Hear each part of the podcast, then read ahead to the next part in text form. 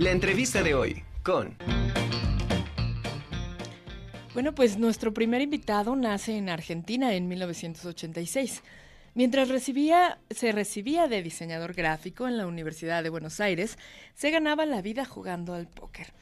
En la actualidad se desempeña como coordinador del Centro de Narrativa eh, Policial, dependiente de la Dirección de Cultura de la Biblioteca Nacional Mariano Moreno. En 2016 publica su primer novela, Dogo, que fue finalista del concurso Extremo Negro.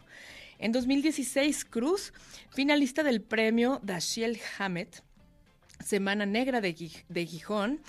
El cielo que nos queda de 2019, esta será publicada en Francia e Italia.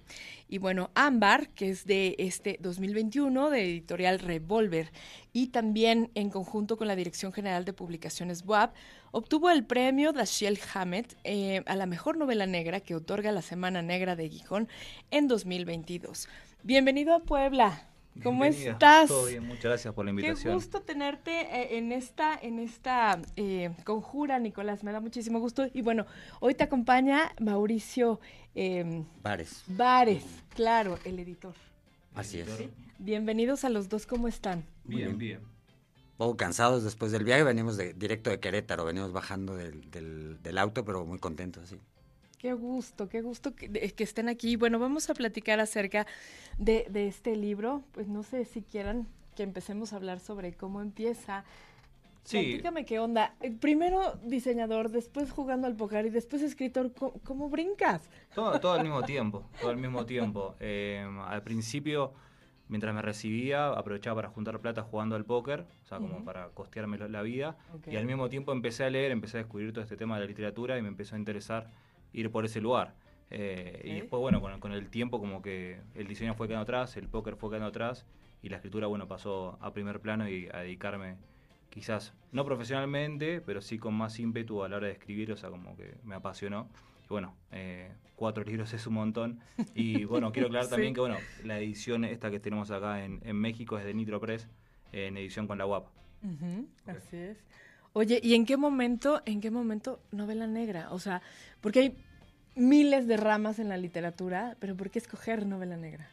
Yo creo que es porque siempre lo que termina exponiendo es la condición humana. O sea, el hecho de poner a un personaje en una situación límite eh, es como una corriente existencialista y me interesa, o sea, esos momentos donde la persona finalmente descubre quién es. O sea, cuando llegas al borde del abismo, sea, como que te pones a prueba. Porque uno puede decir muchas cosas, sí, yo soy esto, yo soy esto, pero ¿qué pasa cuando finalmente te pones a la hora de esa prueba y te descubrís quién sos. Y puede estar buenísimo o puede ser, o sea, te puedes descubrir como un héroe o como un cobarde eh, o, algo en el medio. Y me interesa esos momentos de tensión donde, bueno, finalmente alguien se termina revelando y descubre quién es. Claro, también una parálisis, ¿no? Total. Sí. Que no, pueda, que, que no puedas ni moverte. Sí, pero también me parece que lo que tiene interesante el género negro es que obliga a los personajes a hacer. Generalmente muchos están como en una suerte de stand-by y se ven metidos en un problema que los obliga a salir de esa situación de falso confort. Como que estaban ahí haciendo nada y bueno, les pasa una situación y no les queda otra que salir, hacerse cargo, ponerse los pantalones largos como, dirían, como diríamos en Argentina y hacerse cargo. Y finalmente ese problema va a tener obviamente unas, eh, un trauma pasado que tiene que ver con sucesos anteriores que lo obligan a resolver no solo la situación actual, sino también algo que tiene que ver con su propio pasado. Claro. Oye, ¿te imaginabas que, eh, que estos cuatro libros que has escrito eh, tengan alguna mención, algún reconocimiento? ¿Lo, imaginabas? ¿O lo hacías escribir por porque no, escribir? Para mí uno tiene que escribir por el mero hecho de divertirse sino cuando uno le pone un poquito de carga más, un poco es como que dejas de disfrutarlo. Para mí el mero hecho de escribirme es, bueno, me divierto un rato con la página, obviamente que después uno empieza a dedicarle un tiempo, un espacio en su propia vida y entiende que todo eso tiene que llevar a algún lado, que no puede quedar en un documento en Word, no puede quedar cajoneado, sino que bueno, es a ir a buscar, moverte, publicarte. Digo, hoy en día, más allá de publicar un libro, uno tiene que moverlo, tiene que venir a ferias, presentarlo, venir a programas de radio, de televisión, digo, eh, hacer todo un circuito donde la figura del escritor es algo más que el libro en sí en este propio momento.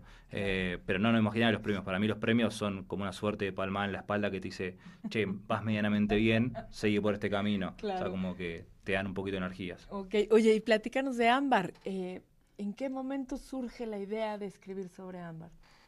Surge hace bastante tiempo. Siempre quise como. Me venía encapsulado como personajes masculinos y quería salir un poco de ese lugar también de confort, porque es muy fácil hablar sobre la propia experiencia, o no tan fácil, pero es un lugar cómodo. Y quería, bueno, poner ver cómo desarrollar a una chica que estuviera involucrada en un ambiente criminal, que fuera la hija de un criminal, y al mismo tiempo, porque, o sea, me interesa ese aspecto de la familia es el lugar que te tiene que proteger. ¿Qué pasa cuando la propia familia es la que te pone en peligro? Entonces, quería tener un personaje que fuera tangencial a la violencia, que la viera siempre en la habitación del lado, casi ya como un lugar de víctima arrastrada y bueno, ¿cómo era ese venir, viste? Porque muchas veces el, lugar de víctima te obliga a ponerte en algún momento de tu vida en el lugar de victimaria. Claro. Entonces era, bueno, ¿cómo hacer ese pasaje, cómo liberarse de toda esa tragedia sin llegar a ese lugar? Sin, sin obligarte, porque la violencia te obliga a responder muchas veces con violencia. Entonces quería explorar un poco eso y el desafío obviamente que sea un adolescente eh, me parecía más interesante porque es, bueno, eh, ya no va a ser Kill Bill, ya no va a ser eh, Tokio de la Casa de Papel, sino que quería que fuera un personaje real y que tuviera las inquietudes de una chica de 15 años que está negada de su propia identidad. A los 15 todos formamos nuestra personalidad o empezamos a tener nuestros primeros ataques de personalidad y es, bueno, quiero tenerme el pelo, quiero salir con mis amigos y qué pasa. Por el propio estilo de vida siempre se obliga a tener identidades diferentes. Nunca puede ser ella. Y a tener un aprendizaje de armas, de eh, de huidas, de cosas. Es, está impresionante este libro. Sí, o sea, tiene todo eso que, a mí la literatura de género me, tiene que ser entretenida. Entonces, aparte de toda esa carga, me parecía que aparte siempre tuve la duda de, bueno, una chica de 15 sería todo esto, y es como, bueno, pero no, es mi chica de 15, es Ámbar, es un criminal, y en vez de aprender a jugar al hockey, aprendió a coser heridas de balas, en vez de irse de fiesta, o sea, en vez de ir a un hotel con una pareja, termina yendo con el padre. Entonces, todos esos corrimientos me parecían que eran interesantes a la hora, obviamente, de, de correrme de este género. Está increíble, increíble. Oye, ¿y en qué momento llega Mauricio Vares a tu vida? Mauricio Vares eh, vino a cambiar mi vida, eh, en cierta manera. Y, nada, fue porque yo, bueno, con la obra anterior, con Cruz, yo había quedado finalista del premio y siempre, lamentablemente, los libros quedan muy acotados a, su propio país. Hay problemas con la distribución, entonces es interesante que poder publicarlo en, México, por ejemplo, y ahí cuando se los mandamos, a él le gustó la novela y hizo una coedición con, con la Universidad de Nuevo León. Y, nada, me permitieron viajar, obviamente yo vine en el 2019 y ya se armó como una suerte de, amistad. Eh, que obviamente siempre hay que poner al día, o sea, porque yo sé cuando leo un texto que no le guste me va a decir, che, esto no, no va a ir por acá, eh, pero me parece siempre esto, digo, la posibilidad de que alguien te invite, te lleve a otro país es muy gratificante. Y nada, la verdad que con Mauricio siempre hemos trabajado bien y tenemos esta cosa de rutera de viste venir y hacer giras y, y es interesante. Perfecto, Mauricio, platícanos ahora tú cuando llega Mauricio con Ámbar. Sí, bueno, a mí, a mí me encantó la novela. De hecho, es una novela de pandemia, pues escrita durante la pandemia.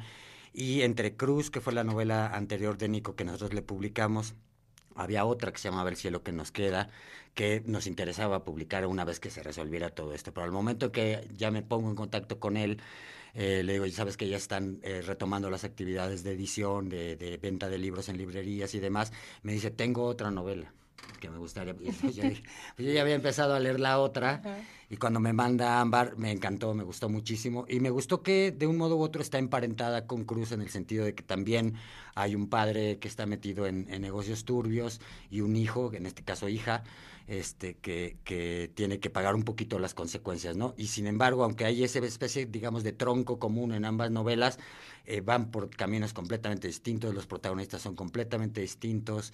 Ayer mismo Nico en una, en una charla en Querétaro comentaba que los dos padres también son, son muy distintos, en, se parecen, pero también tienen rasgos muy distintos.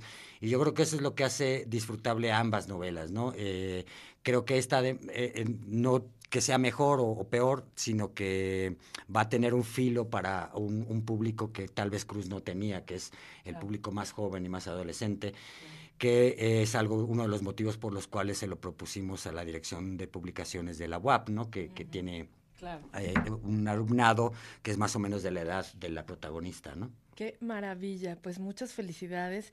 Me encanta que estén aquí en la Conjura de los Necios.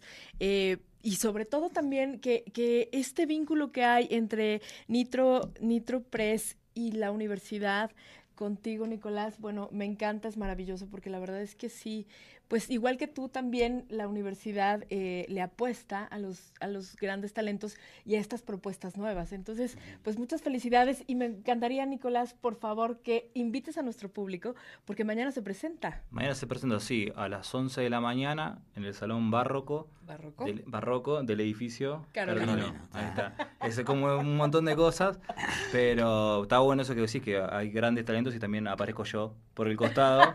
Eh, así que nada, bueno, ojalá que puedan ser muchos en la presentación. Eh, A las así, 11, ¿no? de sí, a las 11 de la mañana. Perfecto, pues ahí bueno. estaremos en la presentación de Ámbar.